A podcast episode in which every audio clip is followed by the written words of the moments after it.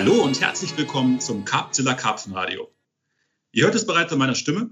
Vor dem Podcast-Mikrofon sitzen nicht Marc oder Christopher. Mein Name ist David Rosemeyer. Ich arbeite seit drei Jahren in der Carpzilla-Redaktion und versuche mich heute mal in einem Podcast. Nimm es mir also bitte nicht übel, sollte ich stellenweise mal etwas zu schnell sprechen. Für mich ist das Podcasten eigentlich noch komplettes Neuland. Aber wenn wir alle an einem Strang ziehen, dann stehen wir die nächsten Minuten hier schon gemeinsam durch. Und natürlich ist auch dieses Karpfenradio gefüllt mit spannenden und vor allem abwechslungsreichen Inhalten. Wir sprechen darüber, wie man sich als Gast im Ausland an fremden Gewässern verhält. Wir sprechen über das Karpfenangeln in Frankreich während des Lockdowns und den nächsten Abenteuertrip, den ich gemeinsam mit Kai schon bald antreten werde. Und für diese Themen habe ich mir zwei Gäste eingeladen. Zum einen wäre das YouTuber, Vollblutangler und Carpzilla-Videographer Kai Theory aus Luxemburg. Kai Mensch, lange nicht gehört, wie geht's dir? Ja, hi David. Ähm, bei mir ist alles okay. Ich bin echt heiß auf den Podcast und im Moment bin ich recht viel am Angeln. Ich war jetzt die letzten Tage unterwegs und werde auch die nächsten Tage wieder unterwegs sein. Aber jetzt werde ich erstmal mit euch hier einen Podcast machen. Genau, Kai spricht es schon an. Wir haben auch noch einen zweiten Gast ins Boot geholt. Und wenn wir schon über das Karpfenangeln im Ausland sprechen, dann dürfen wir natürlich einen ganz besonderen Angler nicht vergessen, der sich übrigens gerade in unserem Nachbarland befindet und dort über die letzten Jahrzehnte schon unglaublich viel Erfahrung gesammelt hat. Christopher Paschmanns. Christopher, erstmal dickes Petri. Was bei dir in den letzten Tagen abgegangen ist, ist ja der absolute Wahnsinn. Hol doch unsere Zuhörer mal kurz ab. Ja, Petri, Dank. Ähm, ja, ich kann es selber noch gar nicht so ganz fassen. Ich äh, sitze hier gerade in meinem Auto, äh, bin unterzuckert, bin todmüde und völlig gerädert, weil es irgendwie in einer Tour beißt und ich nicht zum Schlafen komme. Aber genauso wollte ich es auch haben. Wie du gerade angesprochen hast, bin ich ja auch tatsächlich faktisch gerade der Auslandskorrespondent, denn ich befinde mich in Frankreich aufgrund der Situation gerade auf privatem Boden bewusst, weil auch hier im Ausland nach wie vor Lockdown herrscht und ähm, ich da die Regeln nicht überschreiten will. Ja, und äh, bin mal gespannt, wie das Ganze hier noch weitergeht. Ein paar Tage werde ich noch hier bleiben. Genau, du sprichst gerade schon ein interessantes Thema an. Frankreich befindet sich nach wie vor im Lockdown. Mit welchen Einschränkungen siehst du dich aktuell konfrontiert? Was hattest du, was musst du vor dem Reiseantritt beachten? Was musst du während des Aufenthalts in Frankreich beachten?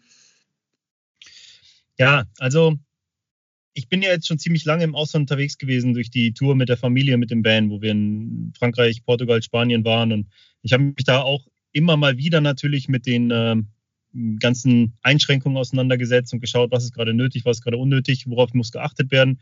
Ähm, jetzt bei dieser Tour hat sich alles ein bisschen verschärft, muss ich sagen. Also das hat sich schon auf dem Rückweg aus Spanien so ein bisschen zugespitzt, dass Frankreich die Grenzen zumindest ähm, digital oder auf dem Papier dicht gemacht hat, insofern, dass du nur noch mit sehr triftigen Gründen ähm, oder für die Durchreise und oder mit PCR-Test ins Land darfst.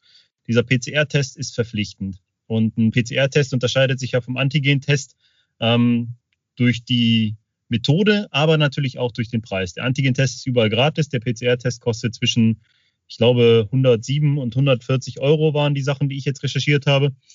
Ähm, das heißt, das schreckt natürlich schon mal deutlicher ab. Jetzt ähm, ist es bei mir ja so, ich bin beruflich unterwegs, um Content zu produzieren. Das ist mein Job, äh, Inhalte über das Karpfenangeln ähm, mit der Kamera festzuhalten in Foto- und Videoform.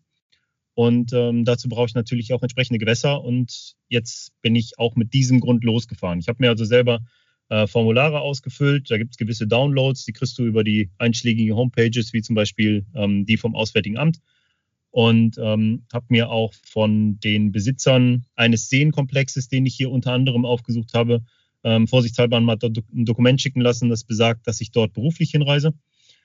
Und ähm, ich habe einen PCR-Test gemacht am selben Tag der Abreise. Da gibt so es eine, so eine Möglichkeit, ähm, eine schnelle Version davon zu machen. Ist auch ein PCR-Test, dauert irgendwie 20 Minuten. Die schieben dir ein, äh, ein so ein Stäbchen bis in dein Gehirn, um auch noch die letzte Gehirnzelle, die du hast, zu killen.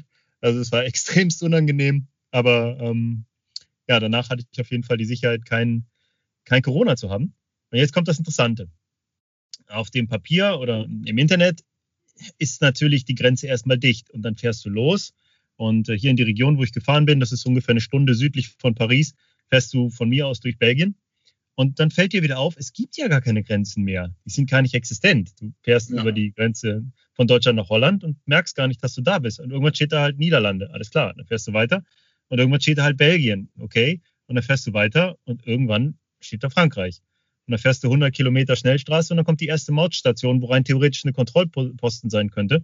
Ähm, ist da aber natürlich nicht, weil dann bist du ja schon irgendwo mitten im Land. Ja, und dann hat sich das Thema auch erledigt. Also klar, ich versuche mich natürlich ans, ans Reglement zu halten. Ich habe den Test und alles gemacht und ich werde mich auch an alles halten, was mich auf der Rückreise erwartet. Aber ähm, es ist schon immer alles irgendwie so skurril, dass du losfährst und denkst, okay, du musst die Angst haben, eine Grenze zu überschreiten und bloß den ganzen Papierkram bei dir tragen und dann interessiert es am Ende des Tages ja doch keine Sau. Definitiv. Anderes ja. Land, andere Sitten. Aber so kennt man es ja auch aus Frankreich, finde ich, ein Stück weit, dass mhm. da gewisse Reglements nicht so ernst genommen werden. Also was ich so wohl sagen kann, ähm, um das ausführlich zu beantworten, ich weiß, dass ähm, es im Moment an öffentlichen Gewässern, die insgesamt stark frequentiert und gut zugänglich sind, mit dem Nachtangeln ein Problem ist. Ja. Natürlich ist da nicht jeden Abend Polizeikontrolle, aber es gab Polizeikontrollen, es wurden Leute weggeschickt und Gerüchten zufolge gab es auch hohe Geldstrafen für Leute, die sich nicht ans Reglement gehalten haben oder es sogar missachtet haben, insofern, dass sie dann trotz Kontrolle sitzen geblieben sind. Und ähm, erstens habe ich, denke ich, in gewisser Form auch eine Vorbildfunktion und zweitens ähm, habe ich auch keine Lust, da solche Risiken einzugehen, dann hast du auch keinen freien Kopf. Und ähm, deshalb bin ich halt auf privaten Boden gegangen, weil hier gibt es diese Einschränkungen nicht. Ähm, auf privatem Grundstück kannst du tun und lassen, was du willst. Und ähm, insofern muss ich hier auch keine Ausgangssperre befolgen, sondern ich kann eben einfach auch durchangeln die Nacht. Und das äh, ist natürlich ein ganz großer Vorteil gerade, auch äh, für die Freiheit im Kopf. Kai, wie war das bei dir? Wir waren ja im April zwei Wochen lang in Frankreich. Ich habe die Grenze hier in Deutschland, von Deutschland aus natürlich überquert. Du bist aus Luxemburg gekommen, hast dementsprechend auch ein paar mehr Grenzen vor dir gehabt. Hattest du irgendwelche Probleme, um reinzukommen? Ähm, also bei mir war es auch recht einfach, wie bei Christopher. Ich konnte auch über die Grenze fahren. Ich habe zwar ein Polizeiauto gesehen, aber ich wurde nicht angehalten. Normalerweise sind die Kontrollen eher an den Mautstellen, auch nach der Grenze eher. Da hatte ich, das war noch früher, glaube ich, vor einem Monat, war ich auch in Frankreich. Da war so eine Kontrolle, aber jetzt, als wir angeln äh, äh, gingen, da war so eine Kontrolle nicht. Das heißt, ich konnte wirklich von Luxemburg durch Frankreich bis zu unserem Treffpunkt fahren, ohne eine Kontrolle. Wir haben in Südfrankreich natürlich, ähm, sind wir tatsächlich ein bisschen häufiger mit der Polizei konfrontiert worden. Einmal auf der Autobahn, da hatten wir, da oh, ging ja. tatsächlich uns der Arsch ein bisschen auf Grundeis, sage ich dir ganz ehrlich, Christopher. Das war, ich würde mal sagen, Höhe Mittelmeer, Cassienda, irgendwo die Ecke. Da waren wir ähm, sind wir hintereinander in Kolonne hergefahren und äh, dann habe ich die ganze Zeit so ein Blaulicht gehört, aber auch irgendwie nur so dumpf. Das heißt, äh, ich konnte es gar nicht so richtig zuordnen und habe gedacht, das überholt mich vielleicht gleich oder vielleicht ist es auch vor mir, keine Ahnung. Und dann habe ich gesehen, dass da links neben mir so zwei französische Polizisten in so einem kleinen weißen Auto saßen und die hatten irgendwie so eine Kindergarten-Sirene äh, dabei, die man gar nicht richtig gehört hat. Haben dann wild gestikuliert, haben dann die ganze Zeit irgendwie angedeutet, ich soll ihnen folgen. Dann haben sie sich vor mich gestellt und ähm, ja, dann hat man natürlich äh, erstmal gedacht, okay, scheiße, jetzt haben wir hier ein richtiges Problem, weil äh, zu dem Zeitpunkt war es natürlich auch so, dass touristische Reisen schon ähm, großteils eingeschränkt wurden. Dann äh, habe ich einen Kai angerufen und habe gesagt, Kai, du musst mit rausfahren, wir müssen das jetzt hier irgendwie zusammen klären. Du sprichst Französisch, wir müssen das jetzt hier durchstehen. Und das hat er Gott sei Dank gemacht. Und äh, als wir dann am Parkplatz ankamen, kam noch ein zweites Polizeiauto. Dann waren wir da umringt von Polizisten. Es war auf jeden Fall eine ja, etwas angespannte Situation, aber wir sind äh, mit einem blauen Auge davongekommen. Ah, noch nicht mal. Eigentlich wollten sie nur das Auto kurz sehen, haben uns dann wieder fahren lassen und äh, alles gut. Also in typischer französischer Manier haben wir jetzt nicht irgendwie den kleinen Fehler bei uns gesucht, aber ja, dementsprechend äh, weiß man natürlich auch wieder, wie ernst die die Situation nehmen dort. Ne? Ich weiß nicht. Ich glaube, wenn die euch Surfer-Dudes da sehen, dann suchen die nach anderen Sachen. Die hatten wahrscheinlich gar nicht in dieser Corona-Situation. Ja, also das war wirklich, wirklich einfach lustig. an dem Tag froh, dass sie mal was zu tun haben. Ja, also, ey, Vollgas, Vollgas, definitiv. Ich kann mir ja. aber vorstellen, dass einem da ein bisschen der Arsch auf Grundeis geht. Wir hatten das ja Voll. auch, als wir aus Spanien zurückkamen, wo die Situation noch so völlig undurchsichtig war und ähm, nach Frankreich eingereist sind und da hast du natürlich am Grenzübergang, wir wollten das, wir haben nichts zu verstecken gehabt und wollten so, so offiziell und offensichtlich wie möglich, also natürlich die Autobahnroute nehmen. Da fährst du aber auf der Seite von Spanien nach Frankreich sofort in eine Mautstation als allererstes. Ja. Das heißt, es gibt zwar keine Grenze in dem Sinne, aber da kommt sofort eine Mautstation und da sind wir sofort rausgewunken worden von einem so einem Uzi-Träger, Militärpolizisten und drei normalen ähm, Gendarmes da. Und äh, das war ganz interessant, weil ähm, wir hatten zwar so ziemlich alles, aber doch nicht alles, was die von uns wollten. Und die wussten aber auch gar nicht so richtig, was sie wollten. Es war halt so ein Gespräch nach dem Motto, ja eigentlich, wir wissen noch gar nicht, was wir jetzt mit euch machen sollen. Wir können euch ja, ja jetzt wieder nach Spanien begleiten, ihr seid als Familie unterwegs und äh, ja gut, wir wissen selber nicht so richtig, was man alles braucht. Ja, dann fahrt halt. Also so nach dem Motto, ja, dann kommt, fahrt. Oder du denkst, okay, alles klar. Und was machen wir bei der nächsten Kontrolle? Ja, ja genau, das habe ich auch gedacht. Da dachte ich, okay, alles klar, was erzähle ich denn den nächsten, die mich ja. kontrollieren, dass ihr uns habt gehen lassen und alles klar ist und die nächsten, die begleiten uns dann wieder zurück nach Spanien oder was macht ihr? Also ja. jetzt ist natürlich so, meines Erachtens nach als Angler oder auch als Mensch, der irgendwie im Van unterwegs ist und so ein Gypsy-Life da lebt, bist du natürlich in dem Sinne nicht so, ein Gefahr, so eine Gefahr wie jetzt, sagen wir mal, irgendeine Gefahr in Anführungszeichen, das muss man ja ganz vorsichtig sagen. Aber wie sagen Städtetourist oder so, der sich da ins Getümmel stürzt und, ähm, und dann halt irgendwie, ja, rein theoretisch als Überträger oder Einsammler fungieren könnte. Ja, muss man auch mal die Kirche ein bisschen im Dorf lassen. Aber letztlich ist es ja so, und das ist das, was ich immer so schwierig finde, es ist, wenn du die Seiten so liest, Auswärtiges Amt, extrem schwer, ähm, wirklich rauszulesen, was erlaubt und was verboten ist, weil die halt so komisch konstruiert formulieren. Von touristischen Reisen wird abgeraten, Reisen nur in Ausnahmefällen. Das heißt mhm. aber nicht, es ist verboten, sondern steht nur, es wird davon abgeraten. Ne? Und das ist so neutral und so. Ja. Naja, egal. So ist es halt. Definitiv. Mhm. Naja, aber was ich, um den Bogen jetzt nochmal zu spannen, wenn man nach Frankreich reinfahren möchte, braucht man auf jeden Fall diesen PCR-Test. Der muss negativ sein. Man braucht gegebenenfalls Dokumente oder Bescheinigungen, die einen dazu, ähm, ja, die einem das erlauben, dass man da zum Beispiel beruflich hinfährt. Und ähm, wenn man jetzt an die französischen Gewässer fährt, also an die öffentlichen Gewässer, dann sieht die Welt schon wieder ein bisschen anders aus, weil auf der Seite von der AAPPMA, Kai spricht es richtig aus, irgendwie jo. so, da, da, haben sie auf jeden Fall äh, festgelegt. Ich glaube, du hast, ich glaube, du hast sechs A's vergessen. Ich glaube auch, ey, das ist egal. Alle, ich glaube, alle Zuhörer wissen, was gemeint ist. Auf ja. jeden Fall ist das, ist das Nachtangeln an diesen Gewässern verboten. Und äh, als Kai und ich nach ähm, Frankreich gefahren sind im April, waren wir natürlich damit konfrontiert, dass die dass, dass mit dem Lockdown, äh, flächendeckenden Lockdown gerade erst angefangen hat. Das heißt, wir sind gerade so in der Beginnphase davon in Frankreich eingetroffen, haben da eigentlich auch wenig von gemerkt. Wir haben wir waren erstaunt, wie stark die Franzosen diesen Lockdown einhalten. Das heißt, um 19 Uhr war da kein Mensch mehr unterwegs. Es war alles tot, die Lichter gingen aus. Also du hast dir gedacht, du bist hier irgendwie in der, in der Geisterstadt oder so. Es war absoluter Wahnsinn. Keine Autos mehr auf den Landstraßen. Wirklich beeindruckend, dass ein, dass ein Land wie Frankreich, sage ich jetzt mal, wo Regeln grundsätzlich jetzt eher weniger ernst genommen werden oder teilweise weniger ernst genommen werden, dass die sich dann flächendeckend so stark dran halten. Und wir haben dann einfach den Entschluss gefasst, hey, wir möchten uns hier an die Grenzen, äh, an die an die Regeln halten, an die Einschränkungen halten und haben gesagt, okay, wir angeln von morgens 6 Uhr bis abends 19 Uhr und dann äh, Schicht im Schacht, wir packen zusammen, gehen ans Auto, übernachten im Auto, weil das war zu dem Zeitpunkt noch erlaubt und ähm, können dann halt trotzdem unseren Roadtrip durchziehen, obwohl halt die Regeln so scharf waren und ja, das Angeln so krass eingeschränkt haben. Mhm. Und alles in allem, das ist echt gut aufgegangen. Ne? Wir hatten echt coole Gewässer auf dem Hinweg. Wir hatten so einen kleinen flachen, äh, wir hatten so einen was ist das, so ein Stausee, so ein Flachlandsee, würde ich jetzt mal sagen. Mhm. Der war ziemlich cool. Da haben wir auch gut gefangen, aber direkt in den Morgenstunden, in den Abendstunden, sonst ging da überhaupt gar nichts. Dann haben wir gedacht, ey, wir brauchen noch irgendwas Cooles auf dem Weg, bevor wir runter Richtung Montbell fahren. Haben dann von dir einen super Tipp bekommen, sind dann so einen großen Stausee gefahren, ähm, der uns extrem gut gefallen hat, mit sehr steilen Ufern, der wunderschön gelegen in so einem Tal war und wo man absolut seine Ruhe hatte ähm, aber wo man auch sehr, sehr viel paddeln musste, um zum Auto zu kommen. Kai, du weißt, die erste, der ja. erste Abend, der hat uns, als wir, die, als wir da eine Runde gefahren sind, der hat uns schon ganz schön äh, kräftige Kräfte genommen. Also wir haben, wir haben wirklich viel erlebt, es war eine echt coole Zeit, aber man muss sagen, es war wirklich anstrengend. Immer wieder morgens auszupacken, abends einzupacken. Uh, also nachher, also nachher, glaube ich, nach zwei Wochen ein- und auspacken, war ich fix und fertig. Definitiv. Ich kam nach Hause ins Bett und habe mal zwei Tage durchgepennt. Das war auf jeden Fall krass, ja.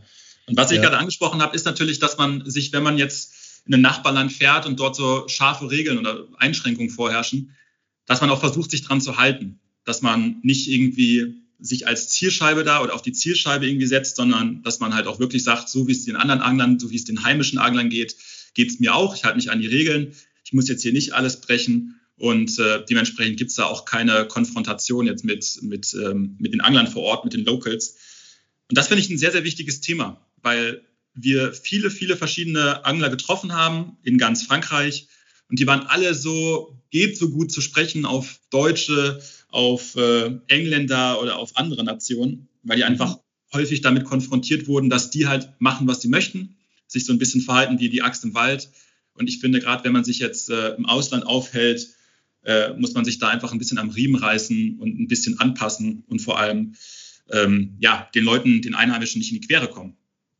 Und wir haben das jetzt primär in Frankreich erlebt. Christopher, du machst es ja schon seit vielen, vielen Jahren. Wie ist da deine Einschätzung? Oder wie schaffst du es, dich mit den Anglern vor Ort gut zu verstehen oder auseinanderzusetzen, abzustimmen?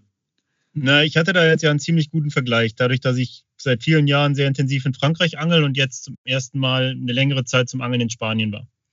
Und ähm, die, der durchschnittliche Kontakt mit einem engagierten französischen Karpfenangler, es gibt ja solche und solche. Ich sage immer, es gibt die Amio de Pêche Jungs, die Jungs, die dann halt so einen riesigen, äh, so eine riesen Vierer Raketenabschussbasis am Kanal aufbauen und mit Boote angeln ja. und einfach nur ein schönes Wochenende ihr Tackle begutachten wollen.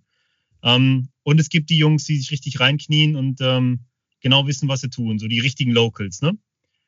Ähm, so wie bei uns zu Hause ja auch im Grunde. Und genau. in Spanien habe ich eben halt auch so den typischen Karpfenangler getroffen. In Spanien hast du sehr, sehr viele eher soziale ähm, Karpfenangler, die halt da irgendwelche Enduros angeln. Und äh, insgesamt ist der Spanier halt, das sind halt sehr freundliche, offenherzige Menschen vom Typ her. Vielleicht kriegen die noch mehr, mehr Sonne ab, ich weiß es nicht. Fakt ist, in Spanien wurde ich überall, wo ich war, selbst am härtesten, umkämpftesten Big Fish-Szenegewässer mit offenen Armen empfangen.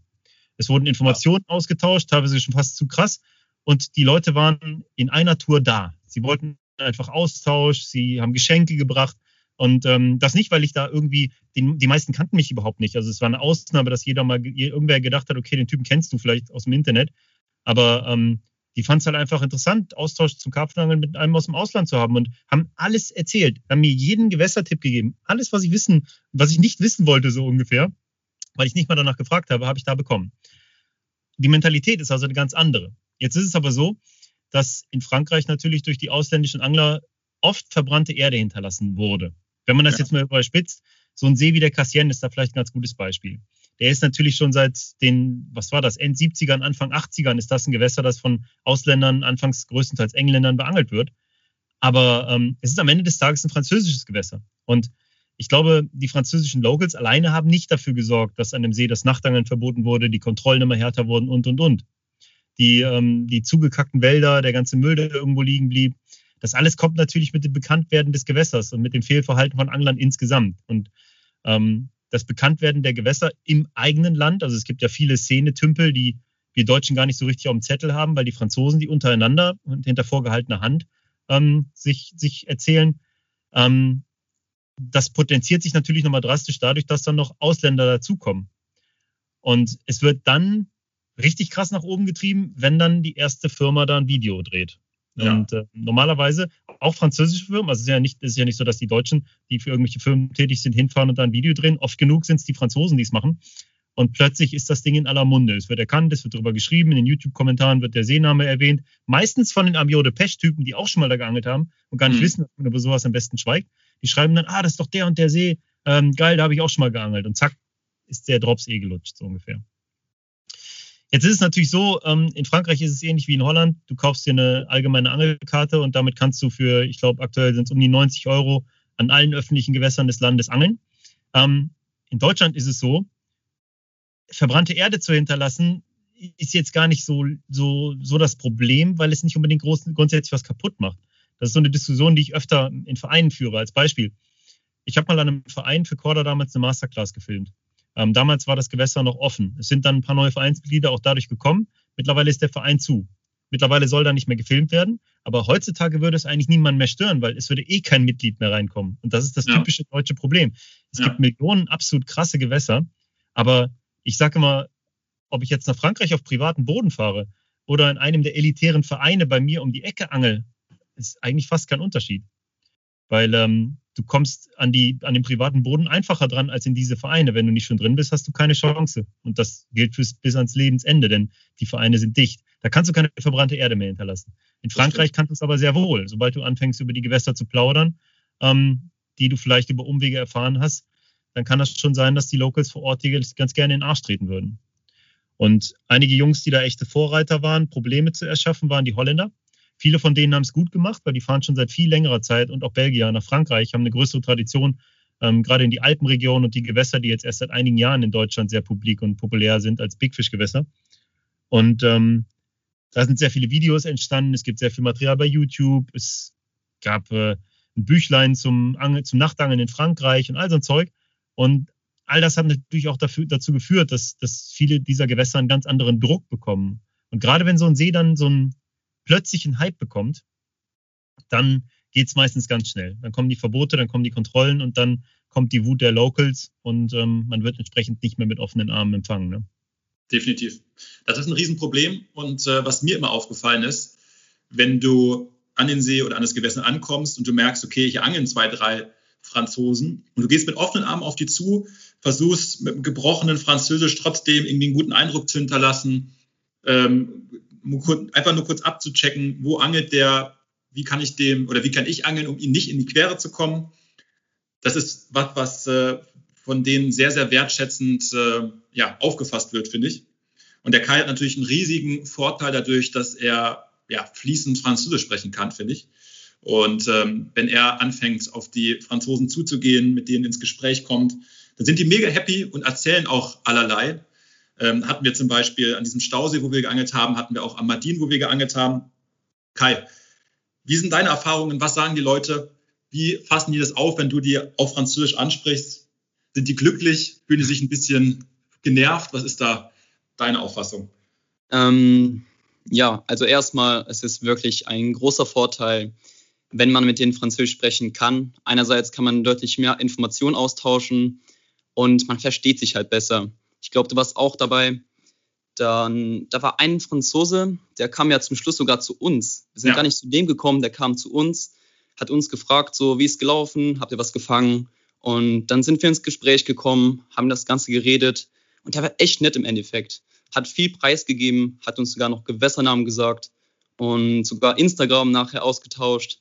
Das heißt, der war wirklich nett mit uns. Und ja. allgemein muss ich sagen, dass es recht positiv ist. Also ich, hat, ich hatte wenige schlechte oder negative Erfahrungen, wo ich mit Franzosen gesprochen habe. Wenn man mit ihnen wirklich, wie du gesagt hast, dahin geht, fragt, ja, wo angelt ihr oder wo kann ich meine Ruhen ablegen? Ist das okay, wenn ich dahin gehe? Dann sind die wirklich schon sehr froh und kommen meistens auch dann offen entgegen und geben einem Tipps und so weiter und so fort. Das ist wirklich ein Punkt, den würde ich jedem anraten, wenn er an ein neues Gewässer kommt und man sieht, einige Angler geht dahin, versucht irgendwie mit der Person zu sprechen und abzuklären, wo kann ich angeln und ich will dir nicht in die Quere kommen. Das ist wirklich schon sehr wichtig. Und nachher, das haben wir auch letztes Jahr erlebt, als wir am Flachlandsee waren, die sprechen mit dir über fast alles, mit was sie angeln, wie sie angeln und Natürlich bekommen wir viele Informationen, aber ich versuche auch immer irgendwie was zurückzugeben. Ähm, manchmal, das hatte ich, glaube ich, einmal, ähm, ich hatte Gewässerkarten vom Gewässer. Der Typ, der andere Franzose, hatte nicht viel Information, hat aber schon länger da geangelt. Und nachher sagte ich so, hey, warte, ich habe eine Gewässerkarte, ich kann dir die geben, wenn du willst. Und er war so glücklich, er hat die angenommen, hat mir noch E-Mails geschrieben, also ich habe die E-Mail gegeben nachher hat mir lauter E-Mails geschrieben, so ja, vielen Dank, das konnte mir so viel weiterhelfen. Und ja, das war auch wieder so eine Sache, da sieht man, wenn man ihnen noch irgendwie helfen kann, dann wird man wirklich mit offenen Armen da. Ähm, ja, das ist wirklich Danke. etwas. Definitiv, sehr positiv, ja. Aber natürlich sprechen nicht alle Karpfenangler in Deutschland so gut Französisch wie du, Kai. Christopher, wie machst du das? Du bist natürlich jetzt kein Native Franzose und auch nicht Spanier. Wie gehst du auf die zu? Wie kommst du mit denen ins Gespräch? Versuchst du die erstmal auf Englisch anzusprechen oder versuchst du dich mit Zeichensprache da irgendwie äh, artik zu artikulieren oder was ist da deine Herangehensweise?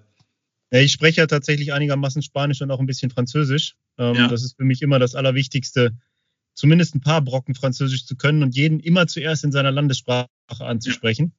Ja. Ähm, ich muss aber eine kurze Sache noch vorwegschieben, weil vielleicht so ein bisschen der Eindruck entsteht, dass also wir wollen hier keine Vorurteile schüren. Das Ding ist ja, ähm, wie du in den Wald schreist, ne? Also ja. was du nicht willst, dass man dir tut, das füge keinem anderen zu. Und wenn wenn man sich vorstellt, man sitzt am eigenen Vereinspool, den man ganz gut kennt, man kennt die meisten Leute, die da angeln, so, angelt, freut sich auf seine Wochenendsession, hockt sich auf irgendeinen Platz und dann baut gegenüber einer auf, den man irgendwie nicht kennt, der nicht Hallo sagt, plötzlich mit seinem Boot überall rumeiert, dir ziemlich, ziemlich nah kommt, irgendwelche Marker wirft, anfängt richtige Futtermengen da reinzuschütten und der dann am nächsten Woche immer noch, am nächsten Wochenende immer noch da sitzt dann ist das das Gefühl, was wahrscheinlich viele französische Locals haben, wenn die an ihr Gewässer kommen und ein Ausländer da angelt. Weil ja. meistens fahren die Deutschen oder auch wer auch immer sie herkommen, natürlich für eine längere Zeit dorthin.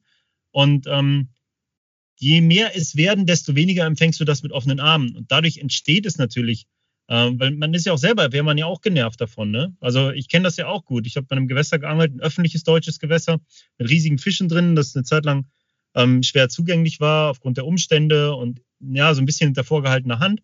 Dann wurde es alles deutlich publik, mehr publik und plötzlich laufen da Leute rum ohne Ende. Und dann ist man genervt. Das ist ja nichts, was man gerne teilt in dem Sinne. Ne?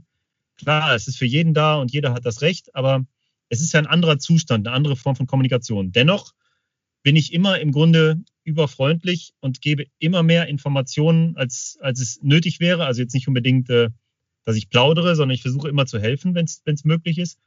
Und ich, ich hoffe, dass durch dieses Verhalten mir Ähnliches zurückgegeben wird. Da bin ich auch schon oft enttäuscht worden, aber oft war es dann auch genauso. Mhm. Und ähm, bei den Franzosen und äh, bei den Spaniern, ich, ich sag's mal in den Worten von, von Samir, äh, Samir Arebi von den Carblife, mit dem ich recht viel Zeit in Spanien verbracht habe, der natürlich polarisiert. Der ist ein, ein Typ, der das Angeln komplett liebt, ähm, der schon irgendwie ein Charakter, eine komisch, also ich komisch ist jetzt, wie gesagt, aber eine, eine, ungewöhnliche Erscheinung ist, auch in seinem Auftreten mit Claire zusammen und dem, ähm, den Videos, die sie machen und der überschwänglichen Art, die er hat. Ähm, und er macht eben Videos an öffentlichen Gewässern und das wissen alle. Und ähm, deshalb geben, sind viele ihm gegenüber recht skeptisch. Aber ähm, er geht so vor, wenn er an ein Gewässer kommt, an dem er auch sich länger aufhalten will, dann sorgt er erstmal dafür, dass alle Leute an diesem Gewässer seine Freunde werden. Und ähm, Erst dann fängt er an, das Ding richtig auf links zu drehen und äh, mehr oder weniger hat er sich dann auch damit schon die Erlaubnis eingeholt, da womöglich was zu filmen. Und wenn er zu viel Kontra bekommt, was den Punkt angeht, macht das wahrscheinlich auch er nicht. Ja. Und, äh, das erinnert mich so ein bisschen an Dale Carnegie, wie man Freunde gewinnt. Ne? Mhm. Sobald du auf die Leute zugehst und ähm, ich mache es dann ähnlich. Wenn sich die Möglichkeit ergibt, dann, dann biete ich demjenigen halt mal einen Kaffee an oder einen Schluck Wein oder ein Bierchen oder was ich halt eben gerade habe oder frag auch nur, hast du Bock, was mitzuessen, wenn dann, wenn ich dann jemandem halt gerade begegne oder der beim Essen mal vorbeikommt oder sowas. Und diese kleinen Gesten alleine sorgen halt schon dafür, dass du ganz anders empfangen wirst. Ne? Ich meine, gibt, so, gibt es denn so einen Wink mit dem Zaunfall, dass du sagst, oh, die sind mir hier nicht so gut gestimmt, hier muss ich vielleicht äh, ein anderes Gewässer aufsuchen? Ah ja, da kenne ich einige Winks mit dem Zaunfall. Ähm, die genommen, also ich sag mal, es gibt diesen klassischen Kampfhund-Franzosen. Den gibt es mhm. genauso in Deutschland und in Spanien, aber in Frankreich erinnere ich mich da an so ein paar Fälle. Und du kommst dann so, du kommst zum Beispiel an Platz, um dich vorzustellen, mal Hallo zu sagen und zu sagen, dass du 500 Meter weiter rechts angelst und kurz abzustecken, wo derjenige fischt. Und ähm, wenn du dann auf so eine Landspitze gehst, der Kampfhund dich direkt stellt, und so ein Typ äh, mit überzogener Kapuze, die nur so, ein, so, ein, so einen kleinen Blick gibt und irgendwie irgendwas vor sich hin nuschelt und auf deine Fragen gar nicht eingeht, dann weißt du natürlich schon Bescheid, ne? Mhm. Ähm, der hat keinen Bock. Aber das passiert ganz, ganz selten, muss ich sagen, ne? Also ich habe ich hab einmal eine Situation gehabt, die ist im Nachhinein aber auch ziemlich lustig. Da war ich an einem, sagen wir mal, sehr verrufenen Szenegewässer in Frankreich. Aktuell wahrscheinlich der See, der öffentliche See mit den meisten Monsterfischen überhaupt. Hm. Damals war es noch nicht ganz so krass, aber auch schon echt heftig. Und ich bin dann mit einem Kumpel hin, wir haben uns auf so eine Spitze gesetzt, die noch frei war, haben, äh, haben dort angefangen zu fischen, es dämmerte. Und irgendwann halten zwei Autos mit quietschenden Reifen, so richtig abgeranzte Karren, ähm, links von uns. Und es steigen gefühlt irgendwie sechs so komische Typen aus. So einfach, wo man denkt, okay, das sind komische Typen. Und zwei Kampfhunde. und die Typen gehen auf die Spitze, also auf die gegenüber, und irgendwann siehst du, wie sie uns alle sechs angucken, wie so Orgelpfeifen aufgereiht, glotzen uns alle an. Und die Kampfhunde stehen da auch so parieren. Wir gedacht, was soll der Scheiß? Ja, und plötzlich setzen sich alle in Bewegung, die Hunde laufen vorweg und die kommen zu uns rüber. Und äh, es dämmerte und es war sonst keiner am Start. Und mein Kumpel Christian und ich, wir dachten, okay, scheiße, die, die, die, die nehmen unseren Scheiß, die ziehen uns ab, die haben irgendeine Kacke vor. Was sollen die denn sonst? Warum sollen die sonst kommen? Er hat schon sein Pfefferspray parat gemacht. Ich habe irgendwie, ich wusste nicht so richtig, was ich als Waffe nehmen soll, was wir machen sollen. Wir haben uns schon abgestimmt, was jetzt los ist. Ja, dann kommen die Kampfhunde auf uns zu und knurren richtig widerlich. Kommt der erste Typ, nickt, keine Miene verzogen, auch richtig widerlich. Alter, kommt der nächste Typ und grinst. Und ich so, krass, den kennst du, das ist der lokale Pizzabäcker, ist auch Karpfenangler. Und der Ach, mich ey. überschwänglich herzlich begrüßt, gibt mir ein Küsschen links, Küsschen rechts, wie das die Franzosen so machen. Und ich hatte mir zwischenzeitlich so ein, äh, so ein Klappmesser hinter den Rücken gepackt. Das habe ich dann so ganz dezent verschwinden lassen. Ah, geil. und alle waren Best Friends und irgendwie eine Flasche Wein geholt und alles ist gut, ne? Das ist halt genau der Punkt. Oft hat man Vorurteile in der Situation, ja. Und letztlich kann man die Leute doch auch aufwärmen. Ne? Du, und bei dem, das sind halt richtig harte Hunde. Das waren wirklich Typen, um die man sonst eher wahrscheinlich äh, einen Bogen machen würde, einfach weil man, weil das nach Ärger riecht. Aber auch das sind oft nur Vorurteile. Und die ja. Jungs sind halt letztlich mega herzlich gewesen. Und dem einen habe ich mal einen Fisch fotografiert und das hat auch nie vergessen. Und ähm, ja, das sind das oft so Kleinigkeiten. Ne? Also ich glaube, hätten, wären wir in so einer Situation, selbst für den Fall, dass sie irgendwas gewollt hätten und wir haben uns da bescheuert bewaffnet, wie so Kiddies halt, ähm, wenn du dann sofort konfrontativ da reingehst, dann äh, ziehst du das Problem natürlich nur an. Wenn du aber von vornherein einfach freundlich bist und herzlich und vielleicht, dass es Probleme könnt, geben könnte, ignorierst, dann ähm, wärmst du solche Leute halt auch, auch oft auf und holst sie auf deine Seite. Ne? Ja. Hast du Unterschiede gemerkt zwischen den verschiedenen Kulturen, wie die Angler so, wie, sie, wie die so ticken, wie gastfreundlich die sind? Oder generell im Umgang mit Anglern? Ja, also meine meisten schlechten Erfahrungen habe ich tatsächlich in Frankreich gemacht, einfach deshalb, ja. weil ich dort auch sehr viel geangelt habe natürlich und ähm, weil ich dort auch viel an diesen Szenegewässern unterwegs war, wo halt echt viel Scheiße passiert ist. Ne? Ich meine, ein gutes Beispiel, ich meine, man muss manchmal so ein bisschen die Kirche im Dorf lassen. Wenn es um Videos zum Beispiel geht, dann finde ich, wenn du an Gewässer fährst, wo jedes Wochenende irgendein Wettkampf stattfindet bei den Franzosen, wo du mit ein bisschen Intelligenz und Recherche können ähm, und einem Google-Übersetzer alle Informationen im Internet zu finden ist, wie zum Beispiel Langeville, ähm, wo der Picasso damals lebte, dieser unglaubliche Monsterfisch, äh, voll beschuppt, über 30 Kilo schwer, öffentlicher Baggersee, im Grunde in Anführungszeichen öffentlich. Ähm, das ist für mich kein Gewässer. Das, äh, das hat eine große Öffentlichkeit, da wurden tausend Videos gemacht. So. Aber das ist natürlich auch eins, wo es extrem viele Probleme gibt und gab. Und das liegt einfach daran, dass halt ohne Ende Leute auf ein Gewässer angeln wollen. Ne? Ähm, Cassien ist auch so ein Beispiel. Da wirst du auch Probleme bekommen, weil einfach viel zu viele Leute auf einem Gewässer angeln wollen. Und immer an solchen Gewässern gibt es dann auch wieder Probleme.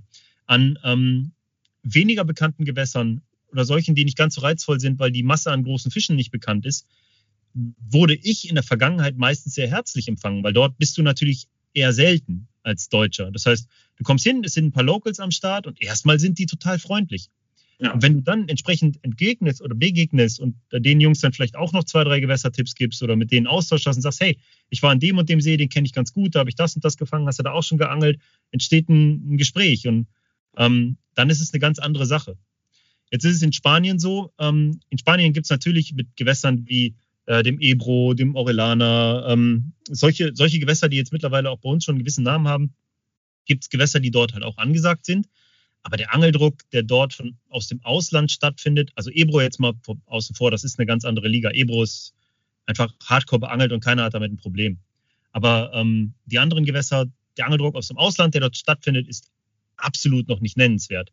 Und entsprechend ähm, sind die allermeisten Leute komplett offen, neugierig und super, super lieb und versuchen zu helfen, wo sie nur können. Ähm, jetzt ist die Mentalität dort, wie gesagt, eh extrem herzlich. Ich habe das noch nie in irgendeinem Land so erlebt wie dort. Selbst in, in buddhistischen Ländern in äh, Indonesien habe ich noch nicht so herzliche Menschen kennengelernt wie dort in der Region. Aber ähm, die Frage ist natürlich, wie wird sich das verändern, wenn jetzt plötzlich da 20.000 Videos gefilmt werden und äh, Leute aus dem Ausland rumeiern, ähm, weil das sind Gewässer, an denen das Nachtangeln offiziell auch verboten ist. Die Locals wissen, wie sie die, diese Regel umgehen, ohne wem bösartig auf die Füße zu treten. Das ist die absolute Walachei, da ist niemand. Ab und zu gibt es mal eine Polizeikontrolle und äh, wenn du die nicht mit, einem, mit einer Getränkeeinladung abwenden kannst, dann kriegst du vielleicht mal eine Strafe. Aber ja, ihr wisst, was ich meine. Es ist halt, es ist halt noch keine verbrannte Erde hinterlassen worden. Was passiert, wenn das denn geschieht, weil eben diese Gewässer so reizvoll sind? Und dann ist halt zu schauen, ob ähm, es dann immer noch so ist, äh, ob die Angler dann immer noch so cool drauf sind. Ne? Die Dosis macht das Gift, heißt es ja so schön, ne? Im, ja, ganz genau. Ganz genau. Das, das verstehe ich. Also ich habe ich hab wirklich abgefahrene Sachen in Spanien ähm, erlebt, wo ich mir im Nachhinein so denke, Wahnsinn. Also das, wenn das mal immer so wäre, wo ich echt dankbar bin. Das ist eine Geschichte, die ich total krass finde. Da habe ich sechs Nächte an so einem harten Szenepool geblenkt, so ein großer See mit ganz wenig Fisch und ähm, habe da sechs Nächte es echt nicht auf die Kette gekriegt, die Fische nicht gefunden, weil es einfach nicht geschnallt, was ich zu tun habe. Und dann finde ich die Fische doch tatsächlich in so einer kleinen Bucht drin und ähm, versuche von, äh, von dem Platz, den ich mit dem Van noch bekommen konnte, dorthin zu fischen. Und am selben Tag kommen drei Spanier und fahren mit ihren Autos auf die Landzunge, zu der ich hingeangelt habe. Was natürlich äh, eine mittlere Katastrophe gewesen wäre, weil dann hätte ich keine Chance mehr gehabt, auf die Fische dort zu angeln. Die hatten aber das gute Recht, weil es von der Distanz her hätte es total gepasst, alles war okay. Dann bin ich darüber gerudert und habe den Leuten meine Situation geschildert. Drei Kids, also auch so zwischen, ich sag mal, drei, ja, wenn überhaupt, 20 und, und 30 Jahren alt. Ne? Ja. Und, ähm, hab denen die Situation geschildert und ja, ich angel aus dem Van, die Fische, sechs Tagen suche ich hier die Fische und ähm, die sind hier in der Bucht, die sind tatsächlich hier. Ihr seid ja bestimmt auch nicht ohne Grund hier, aber ich habe jetzt nur noch diese Chance. Und dann haben die Typen abgebaut, haben gesagt, ja, hey, Jung, alles klar, ich musste die überzeugen, aber die haben gesagt, alles klar, weißt du was? Wir fahren jetzt für zwei Nächte an einen anderen See und dann kommen wir wieder. Und ähm, dann hast du auf jeden Fall deine Chance gehabt. Das ist ein cooles Arrangement. Alter, wie geil ist das denn? Das hätte, das hätte es sonst nirgends gegeben. Wenn ja, du den Leuten die Fische sind hier und die haben das gute Recht dazu angeln, hätte sich jeder Mensch dahingesetzt. Und dann habe ich ähm, am Folgetag war mein Geburtstag und ich habe an dem Tag einen 27 Kilo Fisch gefangen. Dort, wo ich die Fische gefunden habe. Den hätte ich im Leben niemals gefangen, wenn die Jungs sitzen geblieben wären. Und das ist halt so eine Geschichte, wo ich mir denke, ähm, hey, ich bin total freundlich auf die zu. Ich habe versucht, mit denen Spanisch zu sprechen. Ich habe denen meine Situation geschildert. Ich war ehrlich und offen. Ja. Das sorgt dafür, dass die Jungs entsprechend reagieren. Ja. Ist aber ja auch eine von vielen spanischen Situationen, wo ich im Nachhinein denke, krasse Leute, ey, cool. Definitiv. Mhm.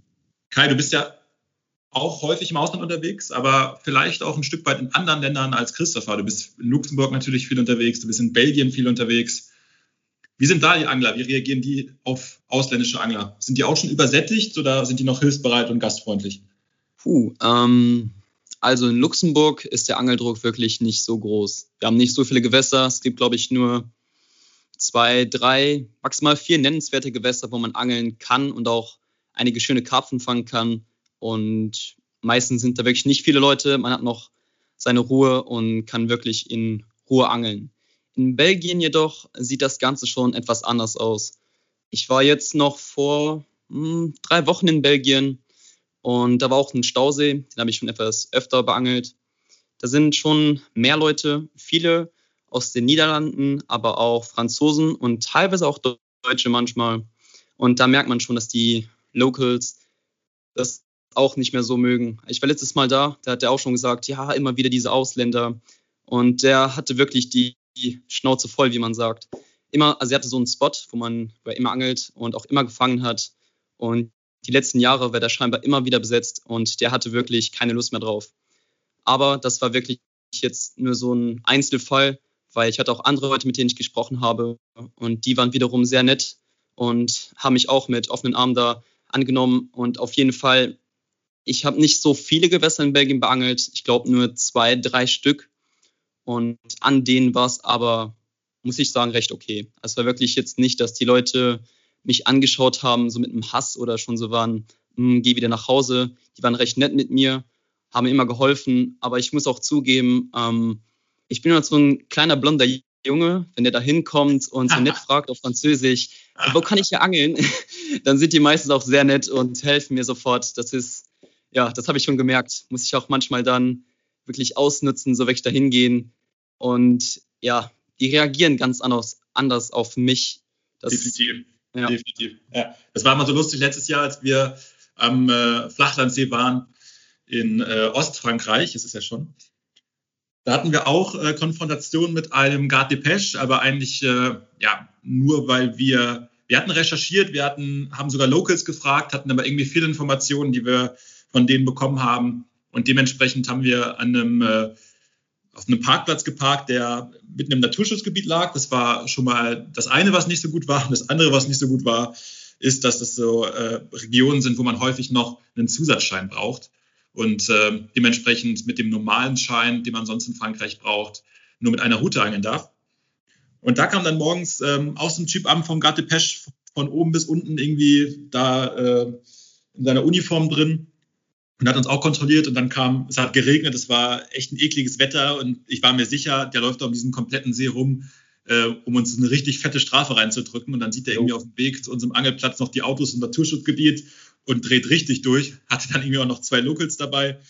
Ähm, und dann kommt der Kaiser aus seinem Zelt rausgesprungen und, und, und entschuldigt sich zehnmal und, und, und äh, grinst ihn nett an und so. Und dann sagt der Typ echt zu uns, ja komm, fahrt euer Auto weg und gut ist. Also es war, das war tatsächlich mein, äh, mein Highlight des Trips. Das war sehr, sehr witzig, muss ich sagen. Also man hat tatsächlich, in dem Fall Kai, hast du tatsächlich einen richtig großen ich glaube, Vorteil.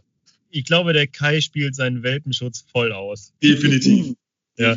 Also das ist natürlich auch ein ganz interessanter Punkt. Wie reagieren äh, die Kontrollorgane in den unterschiedlichen Ländern? Und in Frankreich bin ich oft kontrolliert worden und in Spanien wurde ich auch kontrolliert.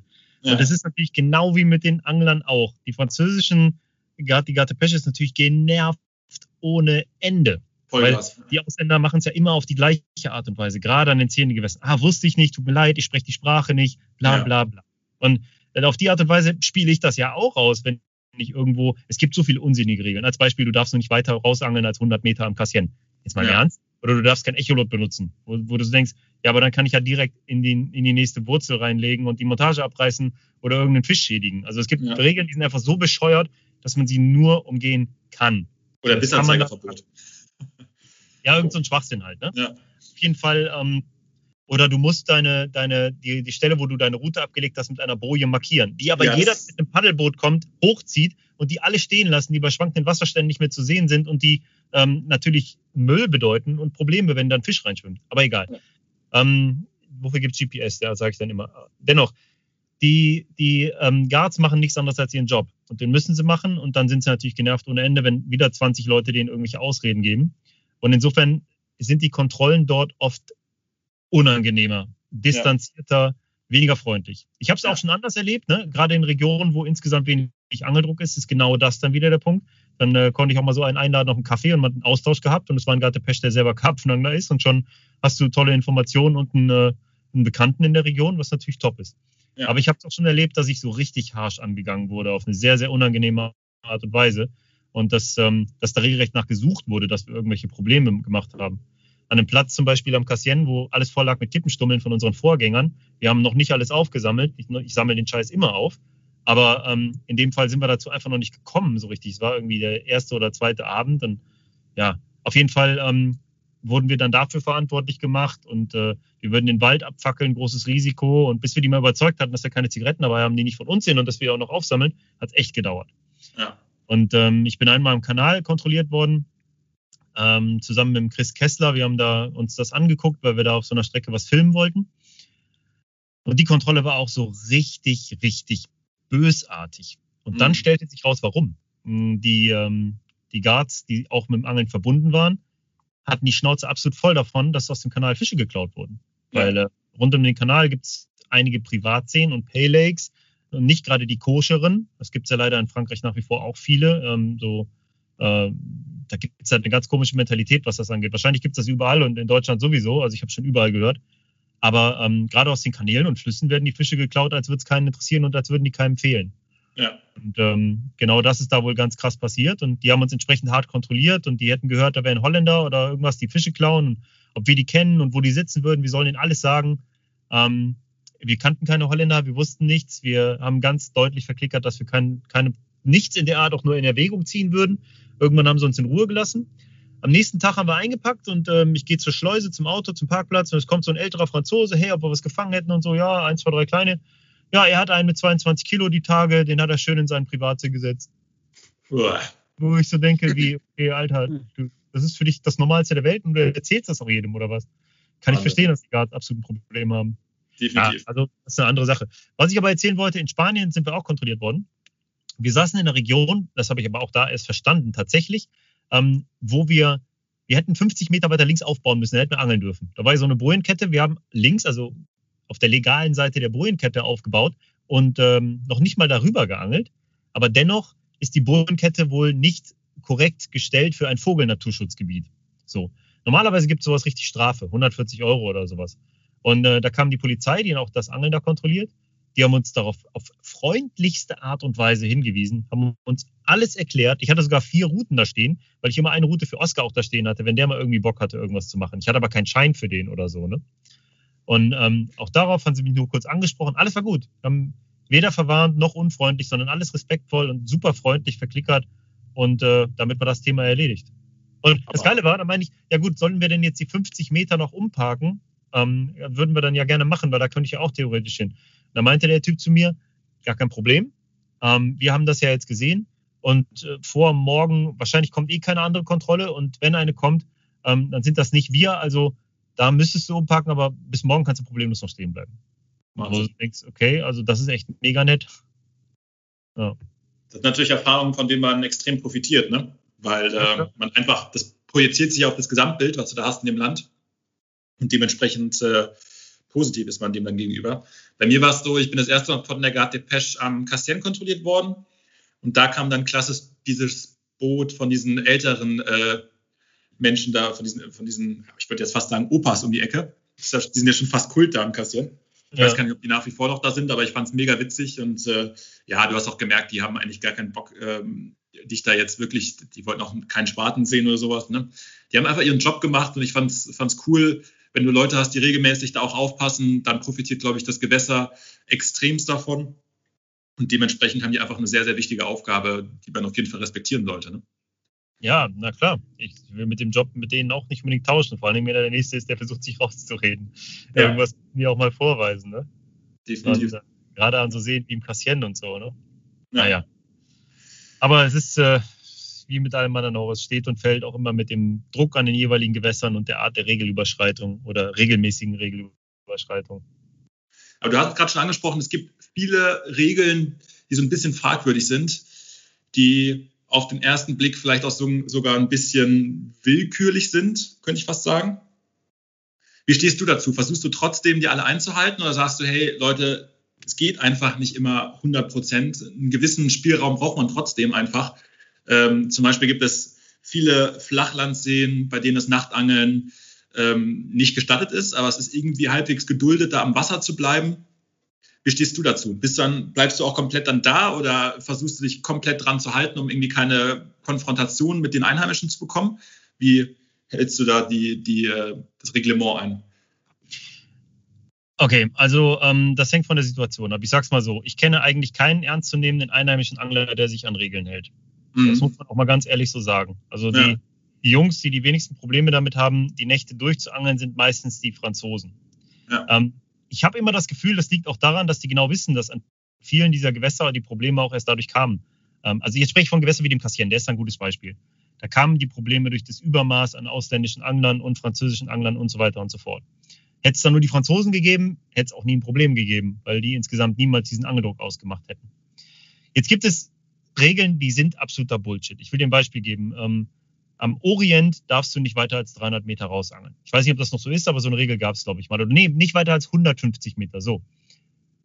Du musst aber weiter als 400 Meter angeln, weil ansonsten legst du in zwei Meter Wassertiefe in Kraut, das bis zur Oberfläche hoch steht. Ja. Das heißt, du könntest nicht dort angeln. Es wäre unmöglich. Du brauchst gar nicht erst an den See fahren, wenn du dich an die Regeln hältst. Es ist nicht machbar. Mhm. Ähm, Jetzt ist es aber so, es gibt natürlich Leute, die Regeln auf eine Art und Weise überschreiten, die dafür, dazu führen, dass sie noch härter gezogen werden. Als Beispiel, ja. am Kassieren nicht weiter als 100 Meter rausangeln. Okay, ist jetzt eine Kackregel. Aber ich muss ja keine 700 Meter angeln. Und in der Vergangenheit gab es Leute, die haben mit zwei Spulen, die sie hintereinander geschaltet haben, ähm, den ganzen See abgespannt. Dann gibt es Probleme mit irgendwelchen anderen Anglern, es gibt Probleme mit, mit Tretbootfahrern, es gibt den ganzen Tag nur Probleme mit sowas. Mhm.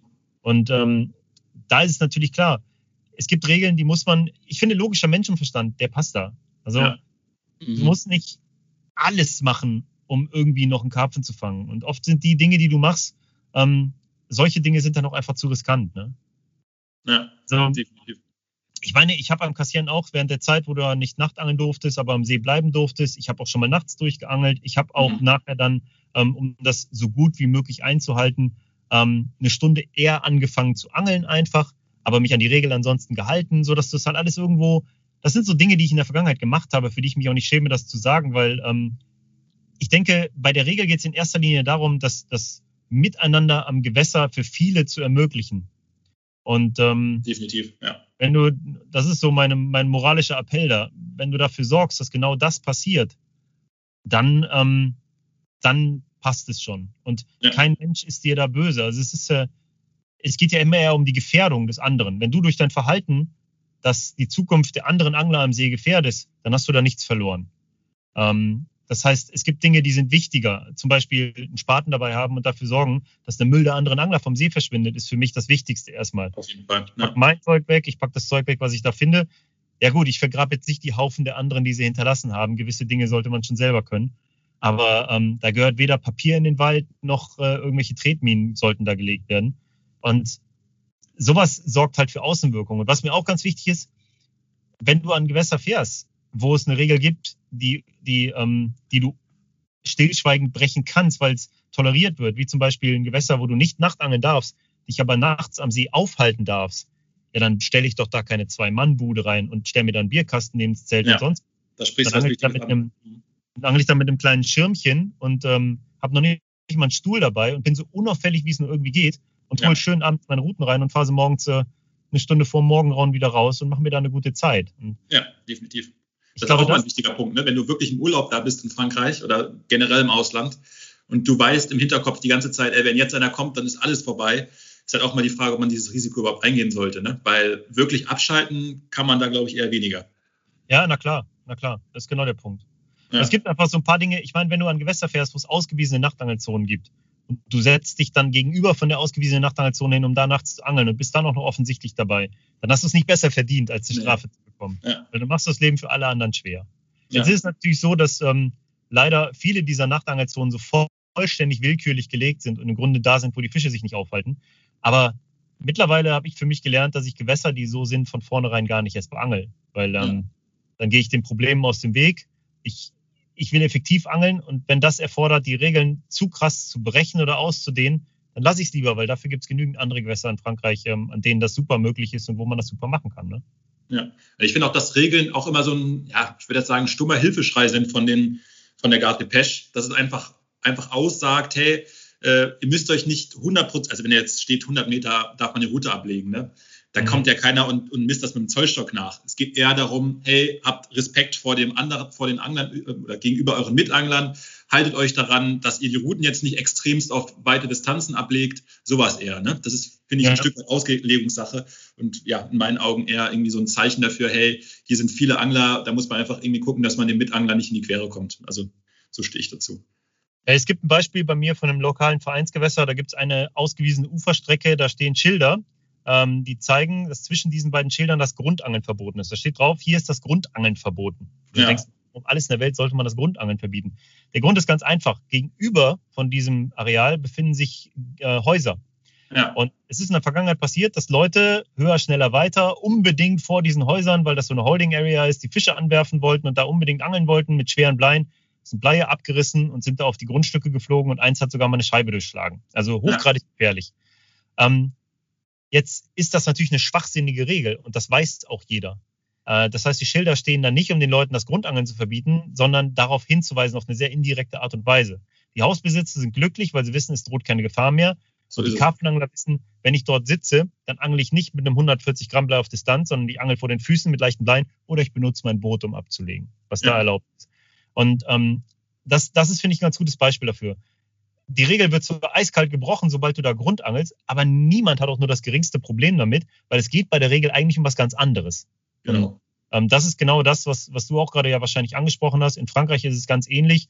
Bei den Regeln geht es oft darum, auch einfach den Druck aufs Gewässer zu reglementieren, zu, dafür zu sorgen, dass die wichtigsten Dinge eingehalten werden. Genauso wie bei einer Corona-Maßnahme, das von dem Reisen wird abgeraten, aber es ist kein Verbot. Und ähm, das ist eine, das ist eine ähnliche präventive äh, Maßnahme, die dabei irgendwie ergriffen wird, habe ich im Gefühl. Definitiv, auf jeden Fall. Und jetzt haben wir die spannenden Themen Lockdown, Ausgangsbeschränkungen und äh, Verhalten gegenüber ausländischen Anglern, glaube ich, schon ganz gut abgedeckt.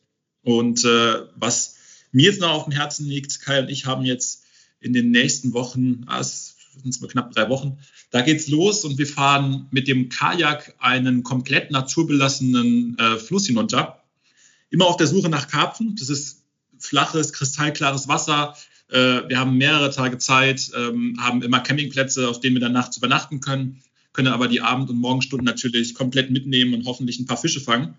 Es ist mega inspirierend und ähm, genau aktuell das, was wir so ein Stück weit brauchen. Also ich zumindest, bei mir ist es dieses Jahr so, oder ich muss ein bisschen weiter ausholen. In den letzten Jahren ist es immer so gewesen, dass ich versucht habe, hier vor Ort in Deutschland, in meiner Region, ähm, Fische zu fangen, die einem natürlich erstmal einen richtig krassen Boost geben.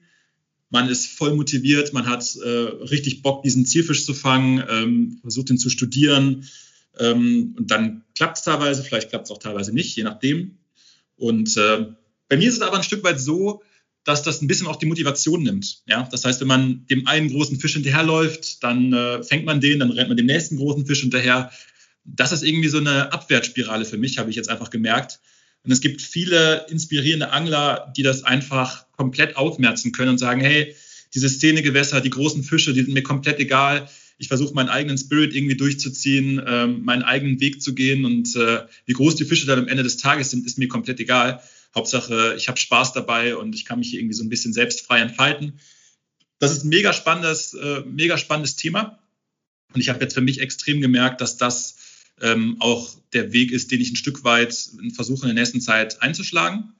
Kai zum Beispiel hat mich da sehr, sehr motiviert, weil Kai ist jemand, der versucht, Gewässer zu, anzusteuern, die teilweise einen Kappenbestand haben, der noch nicht mal bekannt ist. Das heißt, er hat gar keine Informationen, die muss er sich komplett selbst erarbeiten. Und wie groß der Fisch dann am Ende des Tages ist, ist es eigentlich total egal, weil jeder Fisch, den er da fängt auf dieser Reise, ein Erfolgserlebnis ist. Ne? Und äh, ich finde es ein mega spannendes Ding. Kai? Ja. Erzähl mal. Jo. Was, was motiviert dich bei solchen Gewässern? Was hält dich am Ball? Wieso bist du so Feuer und Flamme für solche unbekannten Seen und warum gehst du nicht an irgendwelche Gewässer, die voll mit großen Fischen sind. Ja, ähm, das ist natürlich ein ganz großes Thema, aber erstmal, ich bin schon von Anfang an, also schon wo ich klein war, eher so ein Entdeckertyp. Ich mag das Unbekannte, ich mag die Abenteuer und ich mag es einfach rauszugehen und neue Sachen rauszufinden. Und das war damals mit, da war ich viel am Hiken und ging einfach für ein paar Tage zelten und das hat sich auch in meiner Angelei jetzt wiedergespiegelt ich gehe gerne an Gewässer. Das muss nicht unbedingt ein großes Gewässer sein. Also Abenteuer heißt für mich nicht, das muss ein 1000 Hektar sein. Das kann auch ein kleines Gewässer sein, was aber etwas weniger beangelt wird, was irgendwie versteckt liegt, wo noch keiner richtig weiß, was ist da drin oder wie groß, wie klein sind die Fische. Und halt dieses Unbekannte treibt mich, treibt mich wirklich beim Angeln an. Ich mag es halt zum Beispiel, das war vor zwei Jahren war ich am Orient. Es ist natürlich ein bekanntes Gewässer, aber es ist auch bekannt dafür, dass es echt schwer ist, da was zu fangen und man muss die Fische einfach finden. Und damals habe ich, ich glaube, es waren acht oder neun Tage durchgeblankt. Ich habe gar keinen Karpfen gefangen, nur einen Wels und einige Schleien. Ich kam trotzdem nach Hause und war einfach glücklich und ich fand das Ganze so überragend. Also der See hat mich inspiriert. Es war ein Abenteuer. Und hier muss ich sagen, ich bin eine Person, ich stelle mir nicht einen Fisch als Ziel. Es, also ich will kein, es gibt auch Leute, die das machen. Das ist für mich gar kein Problem. Ich erkläre nur meine eigene Sichtweise. Ähm, ich jag keine Ziele. Ich bin eher so der Typ, der Weg ist das Ziel. Und der Weg ist für mich das Abenteuer. Der Weg ist für mich, an ein Gewässer zu kommen, an neue Ufer, wo ich gar nicht weiß, wo ich anfangen soll, wo ich dann erstmal runtergehe und mir einfach nur diese Stimmung da vom Gewässer halt, diese einatme und Stück für Stück diese Arbeit mache. Das heißt, ich betreibe Location, ich versuche selbst rauszufinden, wo sind die Fische und dann der erste Fang ist immer das Größte und nachher kann ich dann wirklich schauen, okay, das sind ungefähr die Fische, die Größe, die hier schwimmt und das ist für mich halt das, der Spirit beim Angeln, das Neue, Neues rauszufinden, geile Fische zu fangen und einfach etwas zu machen, was noch keiner vorher gemacht hat. Pionierarbeit. Jo, genau das. Was sagst du zu unserem Kanutrip? das ist auch wieder Pionierarbeit. Also ich bin echt gespannt darauf. Einerseits mit dem Kajak, Kanu, also wie wir das machen mit dem ganzen Tackle. Das ist, glaube ich, die größte Frage. Meine zweitgrößte Frage ist, was passiert, wenn das ganze Ding sich umdreht? Wird als kaputt sein, wird als absaufen oder ja, da sind noch so viele Fragen offen, aber ich, ja, ich bin einfach gespannt, wie das in drei Wochen aussieht, wie wir das machen. Und wenn wir es gemacht haben und alles geklappt hat, ja, das, das wäre es doch. Das wird, glaube ich, trotzdem eine Erinnerung bleiben, die dieses Jahr ähm, ja, ich würde sagen, mal an erster Stelle steht. Also man hat schon viele, viele Erfahrungen gesammelt in diesem Jahr, aber das wird auf jeden Fall ein absolutes Highlight werden. Jo. Was mich noch interessiert, Christopher. Keep the Spirit ist ein Motto, was du über Jahre hinweg groß gemacht hast oder was du auch federführend eingeführt hast, würde ich mal sagen, und was äh, mittlerweile viele jüngere Karpfenangler auch ein Stück weit predigen. Jetzt ist es natürlich so, dass du in den Medien eine sehr, sehr große und präsente Rolle hast und die Leute wollen auch große Fische sehen. In welchen Zwiespalt bringt das dich? Ist dann, muss man dafür dann irgendwie ein Stück weit Keep the Spirit zurückstellen oder kann man da trotzdem die Waage halten? Wie ist das? Wie gehst du damit um? Hm. Ich glaube, die, ich mache das jetzt ja alles schon seit echt vielen Jahren. Also ähm, ich weiß gar nicht, wie lange ich jetzt schon auf Karpfen angel. Wahrscheinlich über 20, 25 Jahre. Mhm. Und die wichtigste Erkenntnis ist wahrscheinlich die, dass, dass du es für dich machst. Ja. Es gibt keinen anderen Grund, nichts, was dich sonst bei Launen halten können, Launen halten, halten könnte. Ähm, Anerkennung ist schön, Neid ist hässlich. Ähm, beides sorgt am Ende des Tages nicht dafür, dass du beim Karpfenangeln dabei bleibst. Ähm, was aber dafür sorgt, ist, dass du für dich selbst irgendwie das Feuer am Lodern hältst, dass du es weiter irgendwie schürst, dass du, dass du Dinge machst, die dich inspirieren. Und ähm, ich selbst bin öfter vom Weg abgekommen, was das anging, und habe das dann immer wieder auch schnell bemerkt. Und als Kai eben sagte, der Weg ist das Ziel, da bin ich absolut bei dir. Sobald du das Ziel, also das Ergebnis als alleiniges Ziel stehen hast, verfällst du danach in eine absolute Leere. Und ich habe es jetzt vor einiger Zeit erlebt, als ich im letzten Jahr einen Zielfisch an einem Torfstich gejagt habe und mich da voll reingesteigert habe und voll auf dieses Ziel fokussiert war. Ähm, und dann fange ich diesen Fisch und danach war meine Lust zu angeln vollständig weg. Ja. Ich hatte über, über Wochen keinen Drive, irgendwas zu machen, weil ich kein Ziel mehr gesehen habe. Und da ist mir jetzt wieder aufgefallen, das, was dich so fasziniert hat, war der Weg zu diesem Fisch und nicht der Fisch. Und der Weg muss nicht enden, nur weil du einen Fisch fängst.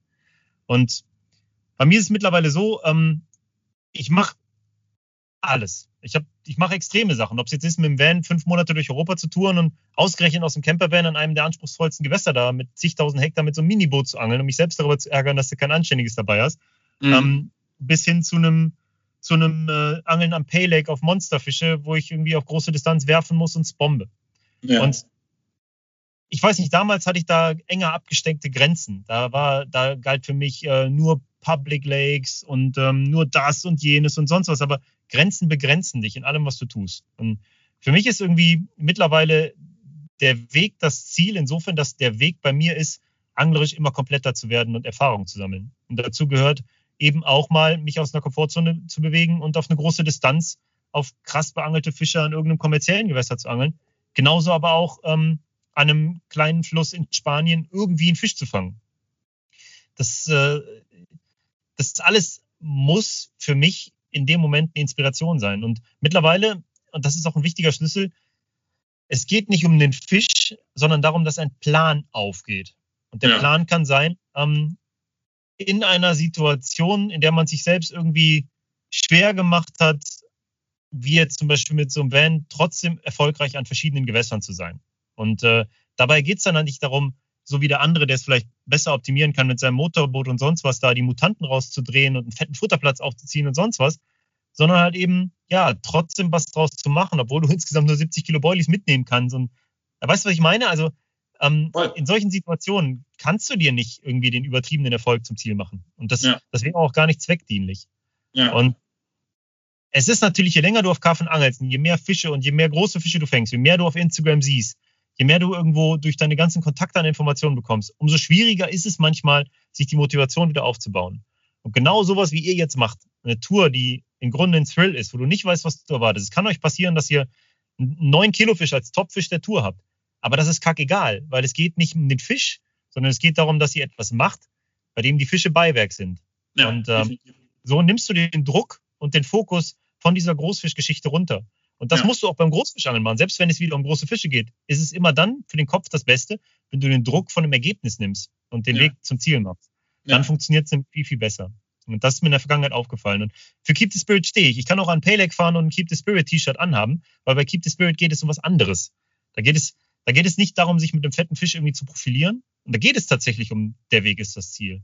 Ja. Und ähm, das, das ist so eine Sache, die ich für mich irgendwie erkannt habe. Und mir geht's deutlich besser, seitdem ich weniger Werte und bewerte, was da draußen so macht.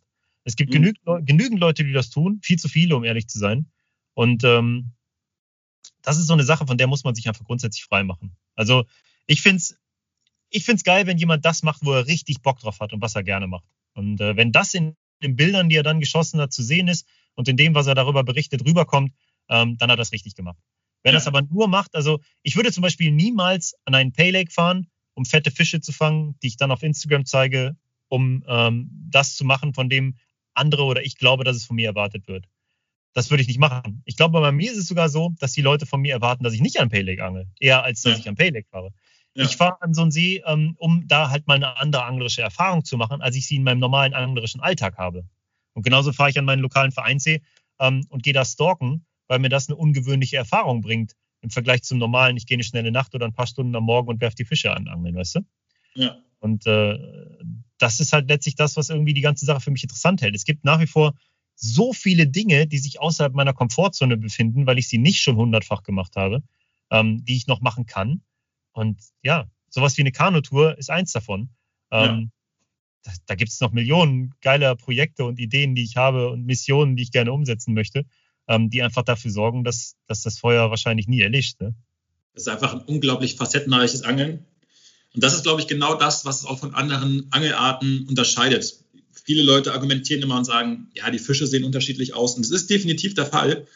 Aber auch, dass die Fische einfach auf so verschiedene Art und Weisen zu fangen sind. Ne? Also wenn ich jetzt zum Beispiel sage, ich versuche jetzt im Sommer, also wenn das meine Mission ist, ich versuche im Sommer nur noch mit einem Sickrig Fische zu fangen, weil ich das noch nie gemacht habe und weil ich mir gar nicht vorstellen kann, dass das so gut aufgeht, dann ist das einfach nochmal was, was äh, ein komplett neues Kapitel aufmacht und äh, dementsprechend dich wieder extrem motiviert. Ne? Und das fällt mir einfach enorm auf, dass wenn du dir immer solche Ziele peu à peu setzt, dass du da einfach komplett ähm, das Jahr mit abdeckst und einfach selbst extrem zufrieden bist, ne? auch wenn jetzt nicht die Riesenfische dabei rumkommen. Ja, genau. Das ist aber auch genau das Wichtigste, ist ja die eigene Zufriedenheit, ne? Ja. Und das, die ist ja immer, die geht immer nur dann verloren, wenn du dich im Vergleich wiederfindest. Ja. Das, mhm. das fällt mir halt oft auf. Und das ist leider eine Sache, die mittlerweile für viele ein Problem ist, weil ähm, du machst Instagram auf und wirst totgeballert mit fetten Fischen. Du bist in WhatsApp ja. drin, du hast vielleicht irgendwie eine Teamzugehörigkeit und deine Teamjungs fangen sich besinnungslos mit irgendwelchen Monstern und du hast gerade irgendwie eine Kackphase, du hast vielleicht nicht die richtigen Gewässer, du hast nicht die Zeit oder was auch immer dich gerade einschränkt, das zu tun, was du jetzt gerade glaubst tun zu müssen. Dabei musst du das nicht. Und ja. du musst halt gucken und schauen, was ist das, was du in Wirklichkeit tun willst und nicht ähm, das, was andere dir vorleben. Ja, das ist was, was stimmt, so ne? schwierig ist, das halt den Leuten, die mich dazu kontaktieren, irgendwo nahe zu bringen, die ja. sich total unter Druck gesetzt fühlen, jetzt auch die fetten Fische fangen zu müssen. Und ähm, darum geht's am Ende des Tages nicht. Du wirst niemals irgendwann deinen Enkeln erzählen, wie viele fette Fische du gefangen hast. Das nee. wird die interessieren. Du kannst, es gibt immer jemanden, der mehr fängt. Es gibt immer jemanden, der es besser macht. Du kannst halt nur gucken, dass du in verschiedenen Situationen irgendwo ähm, für dich Zufriedenheit rausholst. Bei ja. mir ist halt also der Ansporn, ich meine, ich habe Journalismus studiert und ich habe irgendwie immer das Interesse gehabt, die Dinge zu verstehen, sie zu begreifen, sie so weit zu beherrschen, dass ich sie beschreiben kann. Und äh, wahrscheinlich kommt es auch daher, dass ich Bücher schreibe und Leute interviewe dafür und mir die ganze, die, die Kompetenz, die mir fehlt, bei anderen dann irgendwo durch deren Meinung mit reinhole. Und ja. das ist halt so, dass ich auch gerade durch meine Zeit bei Corda mit so vielen guten Anglern konfrontiert war und gesehen habe, was für krasse Facetten es eigentlich gibt, um Karpfen zu fangen, was für interessante Methoden. So wie du sagst, die will ich auch können. Ich will das lernen. Ich will das verstehen. Ja. Das kann ich nur, wenn ich es auch mache. Und, ja. äh, und dann mache ich es am besten in Situationen, die mich herausfordern, dann auch Vollgas zu geben und da kann natürlich auch ein großer Fisch eine Motivation sein, ne? Oder halt eben äh, das Abenteuer. Aber das ist auf so viele Dinge. Also ich, du wirst niemals das beste Foto machen, du wirst niemals, was weiß ich, also darum geht's halt nicht, ne? Nee. Aber viele, viele wollen das, obwohl sie es eigentlich nicht wollen. Und das ist so eine Sache, die Menschen echt im Weg stehen kann. Kann ich aus eigener Erfahrung sagen, das bringt dich auf keinen Fall weiter im Leben. das Wichtige ist halt, es nicht zu erzwingen, sondern irgendwie kommen zu lassen, finde ich. Ne? Du musst dich irgendwie ja. bereit dazu fühlen.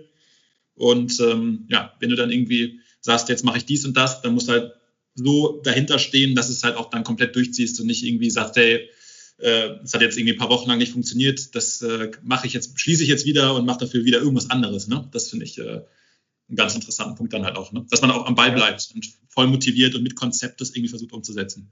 Das stimmt.